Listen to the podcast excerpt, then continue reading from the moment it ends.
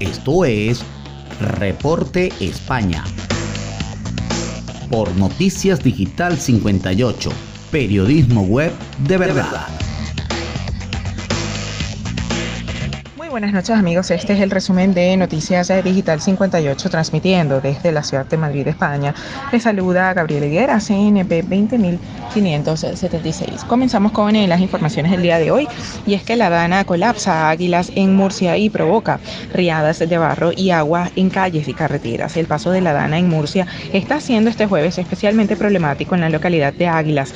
Actualmente está en alerta amarilla emitida por la EMET por fuertes lluvias, pero el resultado de la gota fría está dejando consigo daños mucho mayores. Las ramblas del municipio están desbordadas, las carreteras inundadas y buena parte del tráfico, por ejemplo la carretera RM11 interrumpido. De hecho, la Dirección General de Tráfico de GT ha activado el nivel rojo a la altura del kilómetro 27 en la vía que une Lorca con Águilas. También eh, tenemos que Sánchez de María marca un nuevo para la vacunación contra el COVID-19.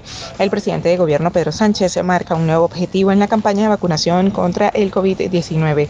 Vamos a por el 90% de personas con pauta completa ha dicho en referencia al, al, porcentaje de vacunados necesarios para acercarse y la inmunidad del grupo tras la expansión de la variante Delta.